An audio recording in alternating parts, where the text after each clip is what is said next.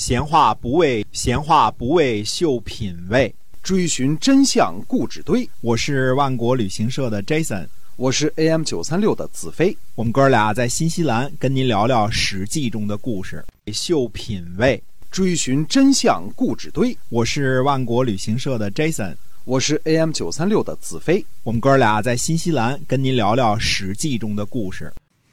各位亲爱的听友们，大家好，欢迎回到我们的节目中啊，《史记》中的故事天天为您播出。呃，那么在上集呢，我们讲了宋国的事情啊，今天我们继续的再跟您聊一聊鲁国发生了哪些事情。嗯，是我们说，呃，公元前四百八十一年呢就不安生啊，这个四百八十年呢，呃，也是个多事之秋，这几年呢都是比较动荡的时期啊。那么，呃。说说鲁国的什么事儿呢？说说成邑的事儿啊。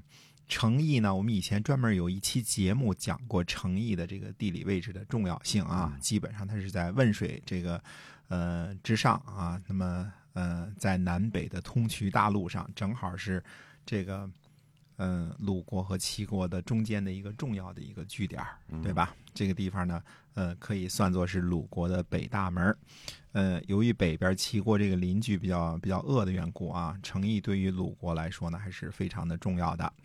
那么齐国呢每次进犯鲁国，差不多也都是最先攻打成邑。那成邑呢也屡屡成为抗击齐国人入侵的前哨阵地啊。嗯，成邑呢是孟孙氏的私属封地，按照道理来说呢，成邑应该首先效忠于孟孙氏，其次才是鲁国。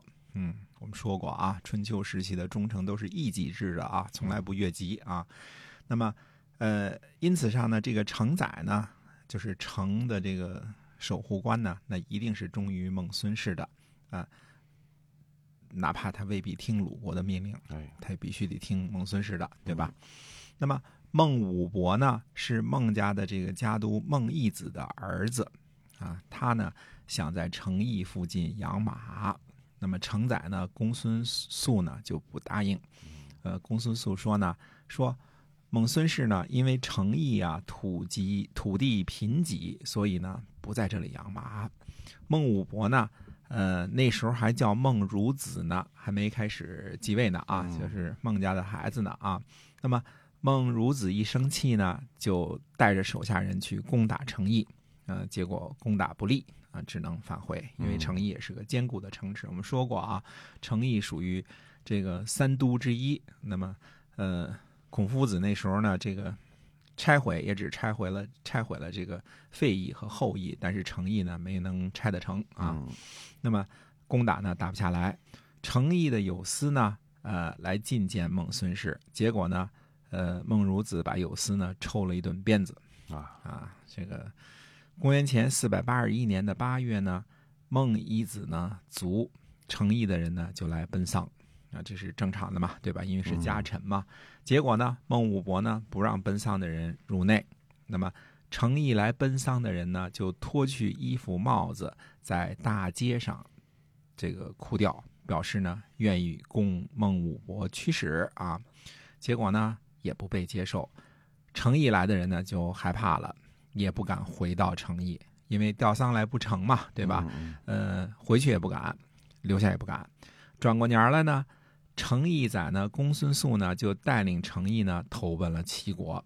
孟武伯呢就率兵攻打，但是还是没能攻克。最后呢，呃，孟武伯决定呢在成邑附近呢再新筑一座城池，叫做书，就是运输的书啊。这年秋天的时候呢。陈成子的哥哥叫陈冠，啊，他呢出使楚国，啊，在这个时候呢路过魏国，那个时候呢在魏国做官的子路见了他，子路说呢说上天呀让陈氏为斧头，呃，砍削齐国的攻势，呃，是否想让别人拥有齐国呢？现在还不知道，还是说准备让陈氏拥有齐国呢？现在也不知道。既然这样呢，如果陈氏现在善待鲁国，等待时机，那样不是也很好吗？为什么要虐待鲁国呢？嗯，陈冠呢就回答说：“他说正确，我听到您的教诲了，呃，您能否把同样的话呢也说给我弟弟听呢？他弟弟是陈成子啊。那么要说呢，这个其中这个事儿有什么可分析的呢？其实，呃，这么说啊，孔夫子听说陈成子杀了齐国国君之后呢，斋戒三日，要求鲁国讨伐齐国，呃，确实可以说得上是旧秩序的卫道士啊。嗯嗯，子路呢，远没有老师那么执着了。子路劝陈冠的话呢，用现在的话来说呢，是用了计谋了。因为什么呢？陈氏在齐国当家，这是不争的事实。嗯可是这事儿呢，毕竟还没有名正言顺的。这个呢，也是陈氏最大的心病，因为现在还没有扶正的嘛，现在还是这个偏房的嘛，嗯对吧？那么，即便是当家的权臣呢，也不是没有被干掉的可能性。嗯宋国的项氏就是很好的例子，对吧？这个。呃，桓颓或者叫项颓，不就是被干掉了吗？项超不是也流亡了吗？对吧？嗯那么对于陈氏来说呢，欺负欺负鲁国，对齐国有好处。大家听清楚啊，这事儿啊，因为是国家和国家之间嘛，对吧？但是未必有利于陈氏。嗯嗯，那么如果陈氏呢善待鲁国，那么陈氏是有可能买好鲁国的。哎，所以当然呢，还是善待鲁国呢，对于陈氏呢，最终占有齐国有利。可见，呃，孔门弟子忠诚如子路，也并不是像老师那样迂腐那。他，呃，他知道呢，这个王道政治啊和恢复到周初那样呢，其实是不可行了，对吧？你嗯你你那个什么，不如呢，用点小计谋啊。那么，呃，劝一劝陈冠。陈冠呢是个聪明人，一听就明白了，对吧？这个是对鲁国陈氏的角度是对鲁国好，还是对鲁国不好？哪样对陈氏更有利，而不是对齐国更有利？嗯陈冠一听就听懂了，而且说呢，你把这话呢跟我弟弟说说，跟陈成子说说啊。那么，呃，估计这话呀，最终是传到了陈成子的耳中。这一年冬天的时候呢，齐国和鲁国讲和了，嗯，那不跟鲁国玩命了。鲁国呢，派子服景伯出使齐国，子贡呢作为副使。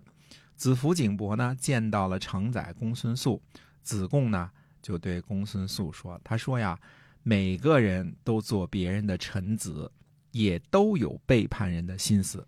你看子贡这话说的啊，嗯每个人都做别人的臣子，也都有背叛别人的心思。何况呢，齐国现在虽然为你出力，难道保证将来会没有二心吗？先生您呢是周公旦的后人，可谓世受国恩，还都做不义的事情，那么得不到利益而丧失了宗主国，将来怎么办呢？公孙述说呢：“哎呀，说得好啊，嗯可惜呢，我以前没有听到您的这番话，因为毕竟血浓于水嘛，都是周公旦的后人啊。那么陈承子呢，招待客人说呢，说寡君，呃，让陈恒，陈恒是他的名字啊，嗯寡君让陈恒告诉您，您看那时候说话还都是拿国君说事儿呢啊，啊说寡君让陈恒告诉您，寡君呢愿意像侍奉魏国的国君那样呢侍奉鲁国的国君，因为现在齐国跟魏国关系很好。嗯嗯，子服景伯回答说呢，说那也正是寡君的愿望啊。说当初呢，晋国讨伐魏国，齐国呢为了魏国的缘故呢，出兵讨伐晋国的冠氏，结果呢损失了五百辆战车，对吧？？所以呢，齐国呢就给魏国土地，从济水以西、涿、昧、杏以南，共有五百社，一社是二十五家儿啊，一家儿是这个这个一社是二十五家儿，一共给了五百五百社，五百社啊嗯说送给土地和人民共有五百舍之多。说吴国呢强加在鲁国身上的祸乱，指着这这指着这个吴国和鲁国联军两次攻打齐国的事儿啊。嗯说齐国呢心怀不满，所以呢，呃，取了鲁国的冠和看。那么，所以呢，寡君寒心呐。那意思说，您说是想像这个侍奉齐国国君那样来侍奉这个鲁国国君，嗯但是呢，呃，这个你看你是取我们的诚意，但是对魏国呢给予补偿，对吧？嗯五百辆战战车没了，我补给你土地，补给你五百舍，对吧？那么，呃，所以呢，这个事儿呢，这个谁子服景伯呢，是跟这个谁呢，陈成子呢是说理呢，说，呃，如果齐国真的想是像对待魏国那样对待鲁国呢，那真是我们的愿望啊！因为什么呢？因为呃，户呃冠和看呢，这个已经归还了鲁国，所以子服景伯呢，寒心是指什么？是指诚意。陈成子呢，就为此就恼心，于是呢，决定呢把诚意呢也归还给鲁国。嗯啊，不过呢，呃，公孙素本人呢还是心存戒惧，带领甲兵呢驻守到了城邑附近的营，啊，不敢去再继续这个驻守诚意了。对啊，毕竟是背叛过一次嘛，对吧？嗯那么这个事儿呢，嗯，还说多一点呢，其实。这个《史记》当中呢，还有一篇呢，专门是讲孔夫子家的弟子的。这个讲孔夫子家弟子的时候呢，呃，是说子贡。那么，呃，这个事儿呢，首先我们存疑这个记录呢是否真实的，应该是有其真实性的，但是也不敢确认啊。那么就说子贡呢跟陈成子说的什么话呢？说你派齐国的士兵呢去。呃，派这个齐国的士兵呢，跟吴国去打仗，嗯，对吧？打仗呢，就多有死伤，死伤呢都是齐国的精锐，嗯，对吧？对，呃，齐国的精锐死的越多，公族死的越多，对你陈氏呢越有好处，嗯啊。当然，关于子贡的记载呢，还有呢，说让子贡呢去这个呃挑唆这个吴王夫差啊，让他呢去跟晋国争霸，这样一争霸呢。呃，最后呢，实际上是减除了鲁国的危险。嗯，呃，只是呢，这篇东西呢写的很好，写的非常好啊。这个，嗯，孔子世家啊，写的非常好。嗯，如果这么说呢，那实际上呢，就成了子贡成了第一大呃联怎么说呢？是这个呃连横合纵的人了。成了这个事儿的鼻祖了，他比张仪、苏秦什么的还都早了好多年呢。呃，所以这事儿呢也未必可信。从这个内容上不可信，从这个呃记录的文笔上来说呢，写的真好，写的特别好啊。呃，所以有的时候这些个史实呢，尽管他写的非常的漂亮，但是我们没有办法证实其真实性的时候呢，就不采纳了。对啊，但是这个地方呢，也能看出来子贡。也好，子服景伯也好，子路也好，那实际上跟孔夫子并不是呃特别特别的一致的，嗯，对吧？他们呃办事情呢还是比较讲究权的，啊，就是我们讲究精和权，精是原则不能够违背，权呢是权变，可以灵活处理 啊，这是政治当中的两大要点啊，精权，嗯，到底。是精多少，全多少，这个是火候的问题呢，是大的学问。哎，对了，能拿捏好才是才是厉害的人物哈。对的，哎，那么这次呢讲了呃这些个事情，终于呢也该呢呃绕到这个南边去，再讲一讲这个楚国楚国的事情了，对吧？那我们总是转着圈的讲嘛，对吧？嗯，好，那我们今天啊这个鲁国的这个诚意之争，我们就先跟您讲到这儿了。感谢您的收听，我们下期再会，再会。